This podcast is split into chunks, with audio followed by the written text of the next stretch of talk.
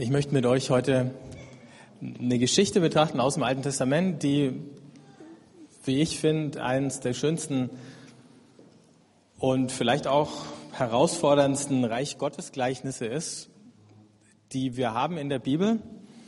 Eigentlich denkt man, die würden alle im Neuen Testament stehen, aber hier im Alten Testament, im zweiten Buch Könige, gibt es eine ganz spannende Geschichte, mit dem Propheten Elisa, also das passt ja fast auf Elia, aber gut. Die Situation ist folgende. Achtes Jahrhundert vor Christus. Ähm, Israel ist in zwei Reiche zerfallen, eins im Norden, eins im Süden. Dieses im Norden, dessen Hauptstadt ist Samaria. Nebenan in Damaskus sitzt der Erbfeind, die Aramäer, die regelmäßig äh, zu Raubzügen kommen, aber eigentlich eine existenzielle Bedrohung geworden sind für Israel. Diese zwei kleinen Königreiche sind lang nicht mehr so stark, wie sie waren unter dem König David und vielleicht noch unter Salomo und können sich diese Feinde nicht mehr vom Leib halten. Und dann wird Samaria von den Aramäern belagert und die Geschichte fängt schon in Kapitel 6 an. Und ich lese immer mal Stücke draus, erzähle wieder zwischendurch, weil es einfach sehr lang wäre, alles vorzulesen. In der eingeschlossenen Stadt entstand eine große Hungersnot, sodass der Kopf eines Esels 80 Silberschekel kostete und ein Viertel Kalb Milchstern, ein Viertel Kapp Milchsterne fünf Silberschekel. Als der König von Israel einmal auf der Mauer vorbeischritt, rief ihm eine Frau zu, Hilf mir, mein Herr und König. Er antwortete, wenn dir der Herr nicht hilft, wie soll ich dir helfen? Soll es etwas von der Tenne oder von der Kälte sein? Dann fragte er sie, was fehlt dir? Sie sagte, diese Frau hat von mir verlangt, gib deinen Sohn her, damit wir ihn heute aufessen. Meinen Sohn werden wir dann morgen verzehren. So haben wir meinen Sohn gekocht und aufgegessen. Als ich aber am nächsten Tag zu ihr sagte, gib jetzt deinen Sohn her, damit wir ihn verzehren, hatte sie ihren Sohn versteckt. Als der König die Worte der Frau hörte, zerriss er seine Kleider und da er auf der Mauer entlang ging, sah das Volk, dass er ein Bußgewand auf dem bloßen Leib trug. Er rief, Gott soll mir dies und das antun, wenn Elisha, der Sohn, ups, Schaffats, bis heute Abend seinen Kopf behält. Allein schon diese Gestalt von dem König, also man sieht, wie ernst die Hungersnot ist. Es gibt schon den ersten Fall von Kannibalismus oder vielleicht war es auch gar nicht der erste vor lauter Verzweiflung. Der König ist davon sichtlich betroffen und erschüttert. Er zerreißt sein Gewand. Man sieht, er trägt ein Bußgewand drunter.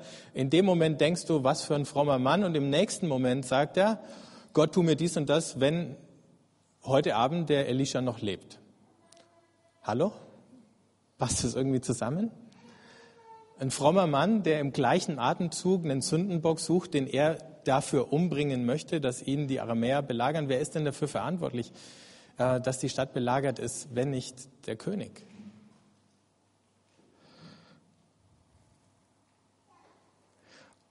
Okay, die Geschichte geht weiter. Sie schicken, also nein, der König geht mit einer Delegation zum Propheten Elisha. Der Prophet ahnt schon Böses, ob er das gehört hat ob Gott ihm das heimlich gesteckt hat. Ähm, das bleibt hier offen. Aber als der Bote kommt, sagt er, verschließt die Tür und haltet ihn an der Tür zurück. Schließlich kommt der König selber und sagt zum Elisha, dieses Elend kommt vom Herrn. Da hat er ausnahmsweise recht. Was soll ich noch vom Herrn erwarten? Doch Elisha entgegnete, hört das Wort des Herrn. So spricht der Herr. Morgen um diese Zeit kostet am Tor von Samaria ein Seher Feinmehl nur noch einen Schekel und auch zwei Seher Gerste kosten nur noch einen Schekel. In Zeiten der Milchpreiserhöhung wünscht man sich so einen Propheten zurück, aber es ist nicht annähernd so krass. Doch der Adjutant, auf dessen Arm sich der König stützte, antwortete dem Gottesmann, selbst wenn der Herr Schleusen am Himmel anbrächte, könnte das nicht geschehen. Elisha erwiderte, du wirst es mit deinen eigenen Augen sehen, aber nichts davon essen. Das ist der Schlüsselsatz in dieser ganzen Geschichte. Der wird am Ende nochmal wiederholt. Also der, der Stabschef des Königs, der da dabei ist, der Regierungssprecher oder was auch immer, äh, Kanzleramtsminister, sagt, selbst wenn es hier eine göttliche Luftbrücke gäbe, wäre das undenkbar, dass diese Hungersnot so schnell vorbei wäre. Und der Elisa kontert knallhart und sagt, und es wird geschehen, aber du hast nichts davon, wenn es passiert. Jetzt fragt sich natürlich jeder, wie kommt denn die Wende? Die kam auf eine ganz eigenartige Weise. Also die Stadt ist belagert, die liegt auf einem Berg. Unten sitzen die Feinde ringsrum oder haben ihr Lager aufgeschlagen. Vor dem Tor der Stadt, in dem Niemandsland zwischen Freund und Feind, gab es eine Gruppe Aussätziger. Die durften nicht in die Stadt, weil sie ansteckend waren. Die mussten immer vor den Toren leben. Und die waren da mit eingeschlossen und gefangen und irgendwann sagt einer von denen, haben wir eigentlich noch was zu verlieren? Ähm, wie es, wir gehen einfach mal runter zu den Aramäern. Im schlimmsten Fall bringen sie uns um, aber wir würden früher oder später sowieso sterben. Vielleicht haben wir aber Glück und sie lassen uns am Leben und dann müssen wir wenigstens nicht mit verhungern. Also gehen sie los. Kommen am Morgen in das Lager der Aramäer und es ist niemand da. Über Nacht war das ganze Heer verschwunden. Die müssen in Hektik oder in Panik aufgebrochen sein, haben in der Nacht irgendwelche Geräusche gehört und haben gedacht, jetzt kommt der König oder der Pharao von Ägypten, um dem König von Israel zu helfen und haben dann gesagt, gegen die Ägypter haben wir keine Chance, wir gehen. Also kommen die Aussätzigen ins Lager und äh, da stehen die Zelte noch, da liegen noch alle möglichen Utensilien rum. Natürlich ist der ganze Proviant noch da, den die Armee mitgebracht oder aus der Umgebung zusammengekratzt hatte. Und sie gehen in ein Zelt rein und räumen es aus, nehmen die Sachen mit, ähm, schlagen sich die Bäuche voll. Sie gehen ins nächste Zelt rein und räumen es aus und essen, wenn sie überhaupt noch konnten. Und dann sagten sie zueinander, wir handeln nicht recht. Heute ist ein Tag froher Botschaft. Wenn wir schweigen und bis zum Morgengrauen warten, trifft uns Schuld. Kommt also, wir gehen und melden es im Palast des Königs. Sie machten sich auf, riefen die Wächter der Stadt und erzählten ihnen, wir sind in das Lager der Aramäer gekommen, aber dort war niemand zu sehen und kein menschlicher Laut zu hören. Die Pferde und Esel waren angebunden und die Zelte standen so da, wie sie waren. Da schlugen die Wächter Lärm und man meldete es drinnen im Palast des Königs. So, es hätte eigentlich hier schon vorbei sein können, die Hungersnot und dieser vermeintliche jetzt nur noch Belagerungszustand, als die gute Nachricht die Stadt erreicht. Aber wie das immer so ist, ähm, die Skepsis drinnen war zu groß. Wir hatten es ja vorhin schon gehört, dass der Stabschef gesagt hat, geht nicht. Und jetzt sagen sich die Jungs vom König, der Rat, in dem sie da zusammensitzen, seine Berater, das schaut zu gut aus. Das kann nicht stimmen. Das muss eine Falle sein. Ähm die locken uns nur aus der Reserve und kaum gehen wir raus in die Stadt, aus der Stadt raus, dann haben sie sich irgendwo versteckt und dann fallen sie über uns her und bringen uns um. Dann wird lang diskutiert und schließlich sagt einer von den Männern aus dem Rat des Königs, komm, wir haben noch ein paar Pferde, Jetzt ist auch schon egal, nehmen wir die Pferde, spannen sie vor den Wagen und dann schauen wir mal, dass ein paar von unseren Männern hinter den Aramäern herfahren. Sie machen das, schicken zwei Wagen hinter den Aramäern her, die fahren bis zum Jordan und finden den Weg mit allen möglichen Dingen übersät, den die weggeworfen haben, die Aramäer auf ihrer Flucht. Und kommen zurück nach Jerusalem, äh, nach, nach Samaria und berichten, was passiert ist. Und da heißt es, als sie zurückkamen und dem König Meldung erstatteten, strömte das Volk hinaus und plünderte das Lager der Aramäer. Jetzt kostete ein Seher Feinmehl nur noch einen Schekel und auch zwei Seher Gerste kosteten nur noch einen Schekel, wie es der Herr vorausgesagt hatte. Der König hatte die Aufsicht über das Tor dem Adjutanten übertragen, auf dessen Arm er sich zu stützen pflegte. Ihn trat das Volk im Stadttor nieder. Und so starb er, wie es ihm der Gottesmann vorausgesagt hatte, als der König gekommen war, um mit ihm zu reden. Als nämlich der Gottesmann zum König sagte, Morgen um diese Zeit kosten am Tor von Samaria zwei Seher Gerste nur noch einen Schekel und ein Seher Feinmehl kostet nur noch einen Schekel. Hatte der Adjutant dem Gottesmann geantwortet, geantwortet, selbst wenn der Herr Schleusen am Himmel anbrächte, könnte dies nicht geschehen. Und Elisha hatte ihm erwidert, du wirst es mit deinen Augen sehen, aber nicht davon essen. So geschah es ihm nun.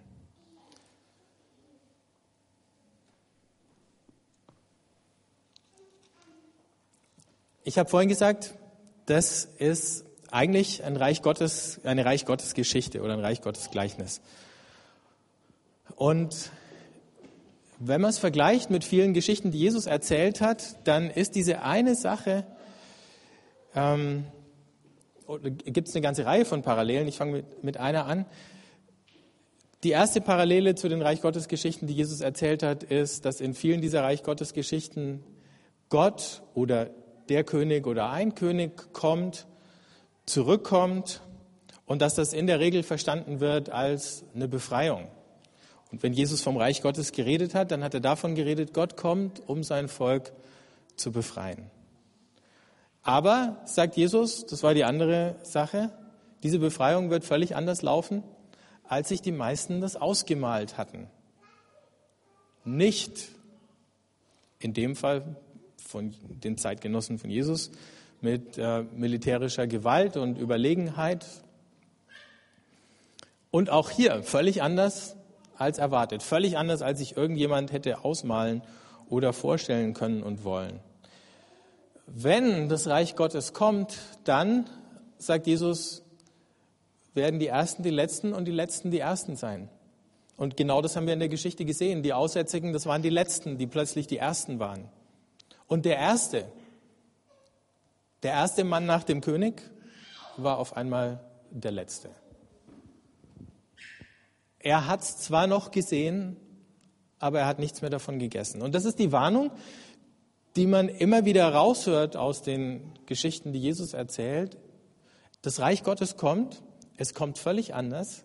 Wenn es kommt, dann kehren sich die Verhältnisse ganz überraschend um und wenn du nicht darauf vorbereitet bist, dann verpasst du es. Und viele von seinen Zeitgenossen haben es verpasst, als es kam.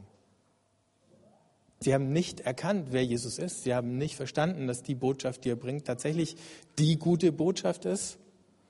So ähnlich wie die Aussätzigen das sagen, wir, wir müssen es erzählen. So eine gute Botschaft, die können wir gar nicht für uns behalten. Und trotzdem ist es so, dass zu Zeiten von Jesus und zu allen Zeiten danach immer wieder Leute genau diese Botschaft hören und sie nicht als das erkennen, was sie eigentlich ist. Manche Leute sagen dann, das ist eine Falle, das klingt zu gut, das ist Betrug, das kann gar nicht stimmen. Gott kann gar nicht so gut sein, der kann gar nicht so barmherzig sein, er kann gar nicht so schnell kommen, um uns aus der Patsche zu helfen. Er kann uns gar nicht so sehr lieben oder was auch immer. Oder er kann vor allen Dingen die anderen nicht so sehr lieben und nicht so nett zu den anderen sein, äh, wo die sich doch so unmöglich benommen haben. Und wenn dann Gott irgendwo anfängt,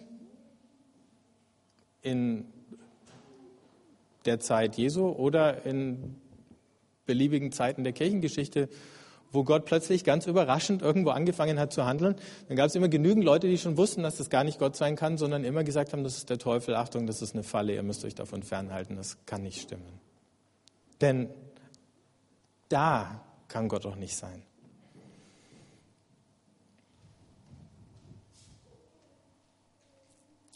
Ich glaube, es gibt drei Lektionen, die wir aus der Geschichte lernen können. Lernen, um selber wach zu sein, dass wir nicht verpassen, wenn Gott irgendwo anfängt zu wirken. Wir können das nicht machen.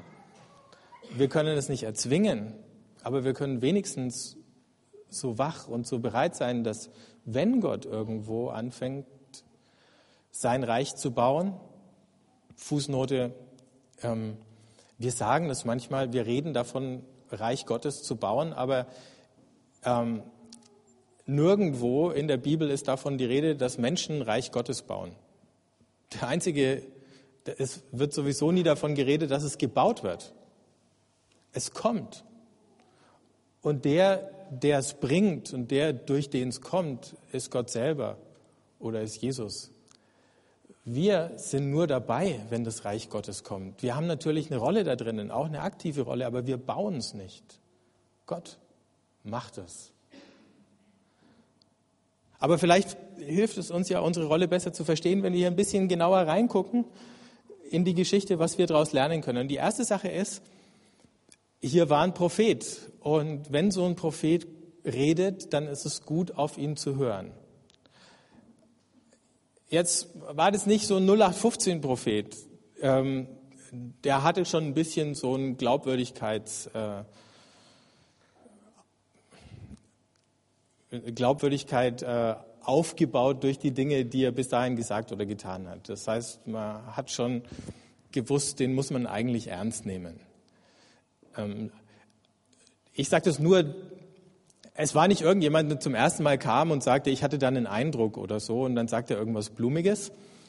Ähm, was okay ist, aber mit solchen Dingen muss man immer vorsichtig und bedächtig umgehen, aber nicht in dem Sinn, dass man sie einfach irgendwie alle pauschal in den Wind schreibt. Also kommt dieser Prophet, und das ist auch kein so ein, wie soll ich sagen, süßlicher Erbauungsprophet oder so, ähm, sondern der war ja ziemlich derb in der Art und Weise, wie er mit Leuten umgegangen ist und wie er sich ausgedrückt hat. Manchmal sind diese Propheten eben eher so ein lästiger Störfaktor. Ich habe in einem Buch mal eine ganz nette Umsetzung gefunden. Im ähm, Epheserbrief im vierten Kapitel gibt's ja werden diese fünf Dienste Apostel, Propheten, Evangelisten, Hirten und Lehrer genannt und die haben das mal in andere Begriffe umgesetzt und der Prophet, weil es ein englisches Buch war, den haben sie auf Englisch Disturber genannt, also den Störer. Ähm, und ich fand es sehr treffend. Also ich glaube, viel mehr äh, erkennt man Propheten daran, dass sie Unruhe verursachen, da wo sie sind. Und zwar Unruhe nicht weil sie schwierige Menschen sind. Das sind sie möglicherweise auch, aber nicht zwingenderweise. Ähm, sie sind deswegen schwierig, weil die Botschaft, die sie bringen, schwierig ist. Ähm, weil sie verhindern, dass Gott vereinnahmt wird. Dieser König, der hätte Gott gern vereinnahmt, deswegen hat er dieses Bußgewand angehabt. Aber im nächsten Moment ist ihm seine Maske verrutscht und dann war klar, er braucht eigentlich Gott nur für seine eigenen Zwecke und in dem Moment, wo ihn jemand im Namen Gottes entgegentritt, dann wünscht er ihm den Tod an den Hals. Ähm, so wie es heute auch fromme Leute gibt, die ihre Aggressionen nicht in den Griff kriegen und ähm, anderen alles Mögliche an den Hals wünschen würden. Vielleicht nicht ganz den Tod, aber selbst das kannst du nicht manchmal ausschließen. Aber um zu erklären, was ich meine, lass, lass mich eine Geschichte erzählen, ähm, die ich erlebt habe. Das ist jetzt schon eine ganze Weile her. 1987, ich muss so weit zurückgehen.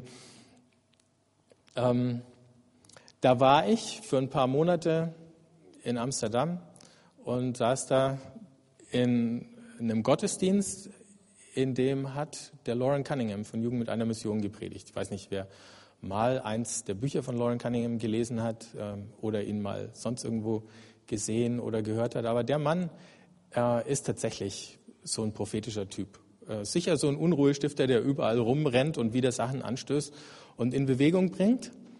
87. Ähm, also ihr müsst euch, ihr müsst es geschichtlich einordnen.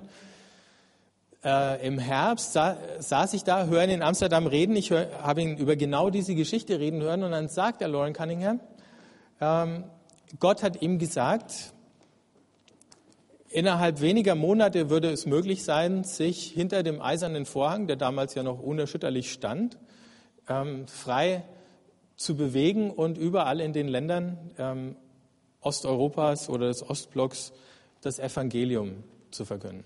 87. Ja. Ich saß drin und habe gedacht, sowas kann nur ein Amerikaner sagen. Der hat einfach keine Ahnung. Der muss mal hier wohnen, wo wir wohnen, in Deutschland. Ne?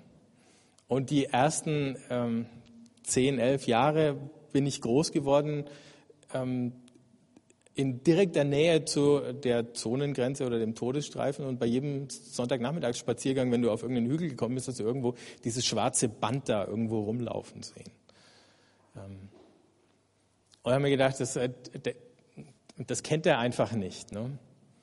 Und bin da rausgegangen, Schulterzucken und habe gedacht, also heute hat es wirklich überspannt, der Gute. Zwei Jahre. Zwei Jahre später, das war im November 87, im November 89, ist es alles in Erfüllung gegangen gewesen. Es hat nur zwei Jahre gedauert. Und das ist ja wenn man geschichtliche Zusammenhänge anschaut, unglaublich schnell gewesen und er hat Recht behalten.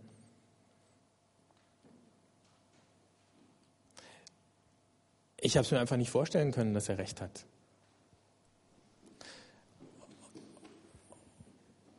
Und ich wusste aber auch, dieser Lauren Cunningham ist kein Träumer, sondern das ist jemand, den Gott für alle möglichen Dinge gebraucht hat. Von daher, wenn heute andere Propheten kommen, und wenn sie andere Dinge sagen und tun, äh, dann lasst uns nicht allzu schnell sagen, ach, die haben doch keine Ahnung. Die müssten mal da leben, wo ich lebe, dann wüssten sie, dass das nicht geht. Wir müssen nicht auf jede vollmundige äh, Verheißung reinfallen. Es gibt auch falsche Propheten, die alle möglichen Dinge ankündigen, die dann nicht eintreten. Aber die Tatsache, dass es das gibt, bedeutet nur, dass es auch das Richtige gibt. Und es ist sicher immer meine Verantwortung zu entscheiden, worauf lasse ich mich ein und worauf nicht. Aber vielleicht kann ich wenigstens mein Ruhebedürfnis hinten anstellen und sagen, ich lasse mich ein bisschen beunruhigen. Ich lasse es zu, dass jemand den Status quo in Frage stellt. Ich lasse es zu, dass jemand mich herausfordert, Gott noch mehr zuzutrauen, als ich es bisher getan habe. Und auch das war ja jetzt, äh, wie soll ich sagen, kein so ein einfach nur süßlicher Heilsprophet, äh, der gesagt hat, alles wird gut, sondern es war ja auch klar, dass wenn das passiert, dass dann eine Riesenaufgabe wartet. Und äh, wie wir alle wissen, ist die Aufgabe auch noch lang nicht abgeschlossen. Ähm, da muss man sich nur die Verhältnisse in Russland im Moment anschauen und weiß, äh, es brodelt und brodelt und brodelt. Und das ist eine Aufgabe ähm, für Christen, und für alle Menschen, die irgendwie vernünftig sind und Frieden suchen und wollen, da weiter am Ball zu bleiben. Also so ein Prophet steht dafür, dass Gott frei ist, unsere Erwartungen einfach zu übergehen oder neue Dinge auf die Tagesordnung zu setzen, den Plan, zumindest so wie wir ihn bisher verstanden hatten, zu ändern und zu sagen, es geht jetzt anders weiter. Und gleichzeitig steht der Prophet aber auch für die menschliche Verantwortung. Es passiert nicht einfach so, sondern Gott, wenn er was Neues tut, deswegen kündigt er es an durch seine Propheten, dann will er, dass wir dabei sind, dass wir uns darauf einlassen, dass wir nicht einfach wie im Kino da sitzen und sagen, ach schön, dass es passiert. Zweite Lektion aus der Geschichte. Wir können lernen, Gott vor dem Tor zu suchen. Die Lieblingsfernsehserie von meinen Jungs ist äh, Navy CIS. Ich weiß nicht, wer von euch Navy CIS schon mal gesehen hat. Können wir sehen? Ihr könnt euch ruhig melden. also, die, die Hauptfigur bei Navy CIS ist Agent Gibbs. Und der hat neulich, als wir da saßen, äh, zu einem von seinen äh, Beamten, also so eine Art äh, Kripo bei der Marine, ähm, gesagt, erwarte das Unerwartete. Also Englisch klingt es noch ein bisschen besser, da muss er wohl gesagt haben, expect the unexpected. Ähm, und genau das ist hier in dieser Geschichte passiert, das Unerwartete zu erwarten. Das war die Aufgabe von den Propheten, uns daran zu erinnern. Ähm, die Schwierigkeit war, dass es auf diese Belagerungsmentalität trifft, Druck von außen und Mangel im Inneren. Ähm, wenn wir uns jetzt manchmal unsere eigenen individuellen Lebensverhältnisse anschauen, aber wenn wir auch mal anschauen, wie Christen äh, hierzulande leben oder sich verhalten oder so, dann stellt man auch so eine Belagerungsmentalität fest, wenigstens zeitweise. Ne? Wir stehen von außen unter Druck und im Inneren empfinden wir Mangel. Schon mal irgendwo erlebt? Nee. Und wenn diese Belagerungsmentalität sich verfestigt, dann sieht man überall nur noch Feinde. Das war das, was ich vorhin, worauf ich vorhin schon angespielt habe. Dann, dann ist überall nur noch der Feind am Werk und alles ist eine Gefahr und eine Bedrohung und man reagiert auf alles defensiv und man sieht alles negativ. Und wenn das passiert, dann haben wir verloren, weil wir dann nicht mehr sehen, weil wir dann Gott mit den Feinden verwechseln. Ganz am Anfang hat der König ja mal diese äh, helle Sekunde, als er sagt, äh, Gott hat die Belagerung herbeigeführt. Den nächsten Schritt, dass Gott die so schnell wie er sie bringt auch wieder ändern könnte, den hat er nicht mehr geschafft in seinem Kopf. Er hat dann gar nichts mehr gesagt, es hat nur noch der Adjutant was gesagt. Der König ähm, wird in dieser ganzen Geschichte zu so einer Rand- und zu so einer Witzfigur, der ist mehr oder weniger der Spielball seiner, seiner Berater. Erinnert ehrlich gesagt an bestimmte Präsidenten in letzter Zeit, die auch alle Autorität verloren haben, weil sie auf falsche Berater gehört und schlechte Entscheidungen getroffen haben und die auch im eigenen Land jetzt kaum einer ernst nimmt mehr und die ähm, verantwortlich dafür sind, dass schwierige Zustände entstanden sind. Mehr brauche ich, glaube ich, dazu gar nicht zu sagen. Aber die sich selber komplett demontiert haben. Und genau das passiert mit dem König. Der, der König, der am Anfang noch irgendwie so einen Rest Autorität hat, als er da auf der Stadtmauer dahergeht, der ist am Schluss äh, aus dieser Geschichte fast völlig verschwunden, spielt keine Rolle mehr am Ende.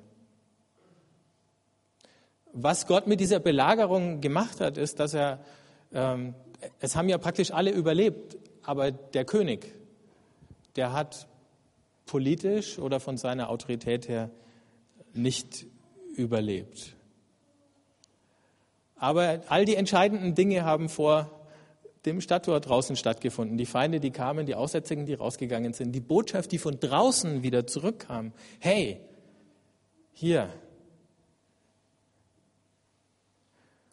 Und wenn wir ins Neue Testament gucken, dann muss man auch sagen, das Entscheidende, das alles Entscheidende ist vor den Stadtmauern Jerusalems passiert. Nicht in der Stadt, nicht in dem Tempel, sondern davor. Wenn wir uns das klar machen, dann kann die Konsequenz doch für uns nur sein, ähm, das Entscheidende tut Gott nicht zwingendermaßen in unseren Gottesdiensten. Das alles Entscheidende passiert nicht unbedingt in unseren Hauskreisen. Das Entscheidende passiert, wenn wir irgendwo da draußen sind und plötzlich feststellen, hier ist er am Werk. Wenn wir völlig überraschend auf irgendwas stoßen, ähm, wo uns jemand eine Frage stellt, wo eine Situation äh, entsteht, die uns herausfordert, auf die wir reagieren müssen, da, da ist der Punkt, wo wir Gott vielleicht in einer ganz anderen Intensität begegnen, als wenn wir hier, was Gutes und notwendig ist, zusammensetzen und über solche Dinge sprechen und nachdenken. Und vielleicht wirkt Gott irgendwo an irgendeinem Ort da draußen, außerhalb dieser Mauern, jetzt im Augenblick und wir haben es noch gar nicht gemerkt. Aber vielleicht stolpern wir irgendwann mal drüber und stellen fest, da ist er. Und das hat ganz eng zu tun mit dem dritten Punkt oder der dritten Lektion aus dieser Geschichte. Es ist gut, auf die Armen oder auf die Randgruppen zu achten. Diese Aussätzigen, die waren abgeschoben worden. Die hätten ja ehrlich gesagt auch Grund gehabt, bitter zu sein den Menschen gegenüber, die sie in diese noch viel prekärere Situation gebracht haben. Also sozusagen, das war das Prekariat von Samaria, was da draußen saß. Ähm und es war großartig von ihnen, dass sie sagen, also wir können das nicht länger verschweigen, wir müssen reingehen und den anderen Bescheid sagen. Ähm, sie hätten ihm auch sagen können, die waren bereit, uns am ausgestreckten Arm verhungern zu lassen, warum sollen wir jetzt reingehen und ihnen Bescheid sagen? Ne? Ähm, lassen wir sie noch ein bisschen zappeln oder ein bisschen leiden da drinnen oder, oder wir machen uns einfach mit dem Krempel, den wir hier gefunden haben, aus dem Staub und lassen uns woanders nieder. Das Geld hätte vielleicht gereicht. Pferde und Esel, haben wir gehört, waren auch da. Da kommt man auch schnell weit weg. Sie hatten von den Menschen in der Stadt nicht unbedingt Gutes zu erwarten. Und trotzdem sind sie reingegangen und haben es ihnen dann gesagt. Aber das war die Gruppe, die die verzweifelste Situation hatte und die am dringendsten Hoffnung gebraucht hatten und die nichts zu verlieren haben. Manchmal glaube ich, je mehr wir zu verlieren haben, desto leichter verpassen wir Gott. Einfach, weil wir auf das schauen, was wir nicht verlieren möchten. Und ist es von daher ein Zufall, dass Jesus bei seinen Reich Gottes Gleichnissen erzählt von jemandem, der alles, was er hat, einsetzt, um diesen Acker zu kaufen, in dem der Schatz ist, oder der alles, was er hat, dran gibt für diese Perle, ähm, der, der überhaupt nicht fragt, was er verliert, der nur sieht, was er gewinnt? Aber je mehr du hast, desto schwieriger ist es, was zu verlieren. Das ist die Geschichte mit dem reichen Jüngling, der sich das nicht leisten konnte oder wollte, alles aufs Spiel zu setzen oder alles einzusetzen oder eben alles aufzugeben, der nicht gesehen hat, dass der Gewinn so viel größer gewesen wäre, wenn er den Verlust gewagt hätte. Und nachdem ich vorhin schon mal kurz bei der Kirchengeschichte war, viele von den großen Aufbrüchen, auch in der Kirchengeschichte, die kamen aus dem Niemandsland. Aber es fängt ja schon ganz vorne an. Ne? Gott, äh, verzeiht den Ausdruck, Gott erwählt sich irgendwie so ein kleines Popelvolk da im, ähm, im vorderen Orient. Eins, was niemand auf der Rechnung hat und fängt an, ähm, sich da zu offenbaren in der Menschheitsgeschichte. Und dann wird Jesus, äh, kommt Jesus aus Nazareth. Ne? In Johannes 1 fragen sie, was kann aus Nazareth schon Gutes kommen? Also der kommt dann nicht wieder, also von diesem kleinen Volk kommt er auch noch aus, aus einer Provinzstadt, aus einem Nest, aus einem Kaff ähm, wo die Leute komisch reden. Ich weiß nicht, mit was man es hier vergleichen könnte. Ich erwähne jetzt auch keine Dialekte, die hier irgendwie schräg angesehen werden, äh, weil bestimmt irgendwie einer sich auf den Schlips getreten fühlt. Aber ja.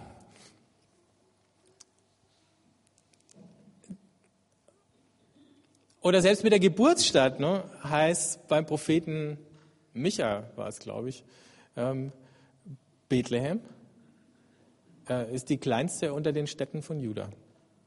Auch da wieder nicht die wichtigste. Gut, es war die Stadt Davids, aber vom Äußeren her war es klein. Und wenn ihr dann guckt, woher kamen die großen Impulse von Erneuerung für die Christen in den ersten paar Jahrhunderten, kamen sie zum Teil aus der Wüste von Ägypten. Da saßen die Wüstenväter. Ähm, und Viele Leute sind dahin gepilgert, um die Weisheit der Wüstenväter zu lernen und die dann mitzunehmen in ihre Kirchen überall äh, im Römischen Reich. Dann, als hier im Mittelalter die Völkerwanderung äh, das römische Christentum praktisch äh, platt gemacht hatte, kamen die ersten Missionare aus Irland. Da hat auch niemand mehr damit gerechnet, dass es da überhaupt noch Christen gibt. Das wusste hier überhaupt keiner. Niemand hat sie gerufen gehabt und plötzlich waren sie da. Und all die ähm, Bistümer, die jetzt hier die großen Kathedralen hier gerade in Süddeutschland äh, stellen, sind fast alle von Iren oder dann von Angelsachsen gegründet worden. Wenn du die Reformation anschaust, wer hatte bis dahin schon was von Wittenberg gehört gehabt, äh, bis der Martin Luther seine 95 Thesen da an die Tür genagelt hatte? Gott kommt immer aus dem Abseits. Und wenn wir uns manchmal im Abseits fühlen, umso besser. Das ist seine Gelegenheit. Oder um eine letzte Geschichte zu erzählen, ähm, weil wir es hier von Aussätzigen haben, eine von den ganz großen geistlichen Bewegungen im Mittelalter waren die Franziskaner. Ähm, der Franziskus, der wollte ja eigentlich gar keinen Orden und Klöster gründen, sondern er wollte eine Erneuerungsbewegung durch die ganze Christenheit gehen lassen. Man hat ihn dann schließlich mit freundlichem Druck dazu veranlasst, äh, dann doch einen Orden zu gründen. Aber die ganze Geschichte hat angefangen mit einem Aussätzigen, vor dem sich der Franziskus oder Leute, vor denen er sich bis dahin immer geekelt hat.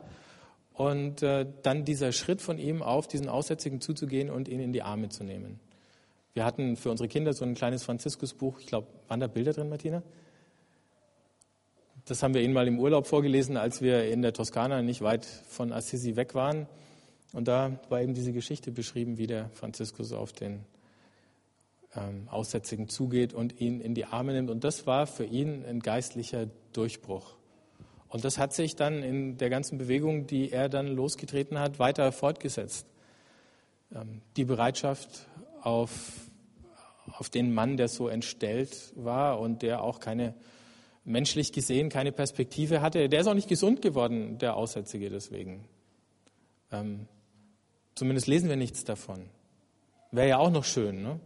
Aber nicht mal das ist passiert. Aber für den Franziskus war es der Wendepunkt. Irgendwas in ihm war von dem Tag auch anders. Und von daher, wenn wir auf die Propheten hören, wenn wir immer im Hinterkopf haben, Gott wir begegnen Gott vielleicht wahrscheinlicher irgendwo da draußen, wenn wir wach und offen und aufmerksam sind und dann möglicherweise durch Leute, hm, die uns nicht so super liegen, die irgendwie merkwürdig bis abstoßend wirken manchmal. Ähm, da kann Gott uns den entscheidenden Impuls geben, wenn wir bereit sind, uns auch darauf einzulassen. Ich kann nicht sagen, ob irgend sowas euch diese Woche passiert oder nächste Woche oder nächsten Monat oder nächstes Jahr. Manche solche Erfahrungen in der Dimension, wie es so ein Franziskus hatte, macht vielleicht nicht jeder. Macht wahrscheinlich nicht jeder von uns, aber vielleicht in einer kleineren, abgestuften Variante. Dann eben doch. Und ähm, noch viele andere Dinge, die man aus dieser Geschichte auch lernen könnte, aber ich denke, die drei, die sind schon mal ein ganz guter Einstieg für uns. Und wenn ihr möchtet, ähm, lasst uns einfach einen Augenblick zusammen beten. Wenn ihr könnt, steht ruhig auf, streckt man sich mal, kriegt man ein bisschen Luft in die Lungen.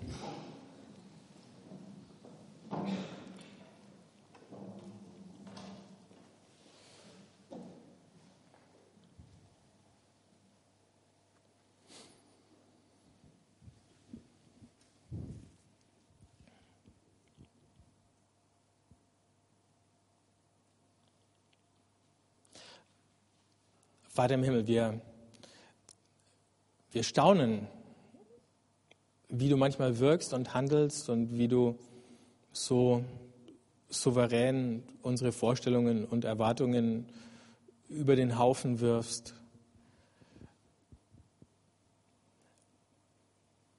Wir wünschen uns, bei den Dingen dabei zu sein, die du tust. Wir wünschen uns, dass es nicht an uns vorbeigeht. Wir wünschen uns, dass wir es nicht aus der Entfernung sehen und einfach nur Zuschauer bleiben und nichts davon kosten können.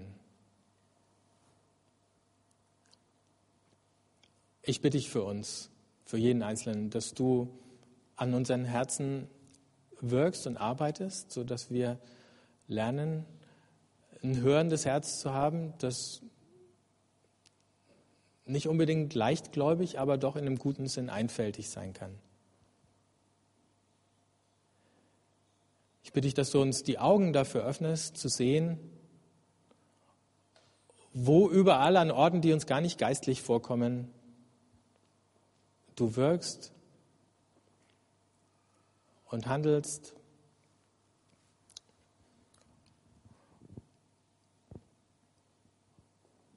Ich bitte dich, dass du uns hilfst, den Kontakt zu suchen und zu halten zu Leuten, die völlig anders sind als wir, deren Lebensstil anders ist, uns manchmal Angst macht oder uns verunsichert. Dass wir uns nicht zu schade sind, uns abzugeben mit Leuten, die am Rand stehen und nach menschlichem Ermessen nicht viel zu bieten haben. Und dass wir glauben können, dass gerade denen du Schätze anvertraust, die wir nur von ihnen bekommen können.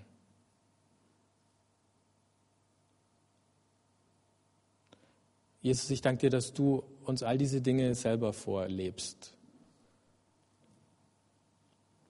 Und dass wir deswegen auch hoffen können, dass du uns durch deinen Geist in die Lage versetzt, das Gleiche zu tun. Amen.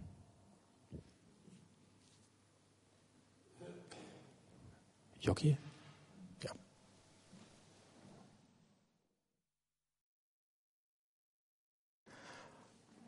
Okay, das Nette an ähm, Gottesdienst in den Ferien ist, dass es am Ende eigentlich nicht viel anzusagen gibt, außer nächste Woche, gleiche Zeit, gleicher Ort. Nach allem, was ich sehe, gibt es diese Woche keine äh, besonderen Veranstaltungen.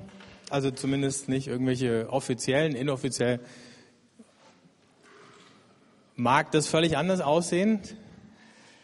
Ähm, was vielleicht wichtig ist zu sagen, dass das nächste Mal Abenteuerland wieder am Sonntag, den 9. September stattfindet. Also das ist der Sonntag, bevor die Schule wieder losgeht und der Sonntag nach der Kinderfreizeit. Also von daher, also wenn ihr die Leute seht, die normalerweise mit Kindern herkommen und heute nicht da sind, weil sie ihre Kinder nicht mitbringen können, ähm, könnte sie daran,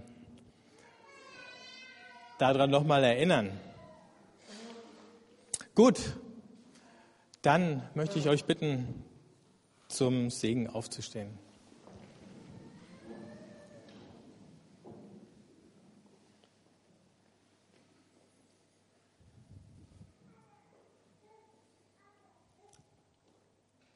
Jesus, ich danke dir, dass du